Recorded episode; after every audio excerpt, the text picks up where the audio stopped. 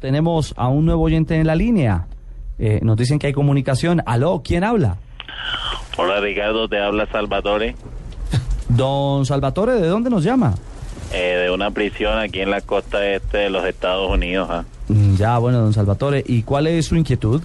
Mira Ricardo, llamo a reiterar que yo sí me reuní con Uribe cuando él era gobernador de Antioquia.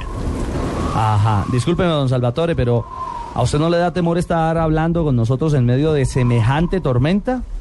Ah, no Ricardo, eso que se oye al fondo no es el huracán Sandy, sino el ventilador Salvatore, ah, que ya empezó a soplar fuertemente. Mm, Y a ya. eso suma el tornado Santoyo y el ciclón Canoso que van a poner al presidente en el ojo del huracán.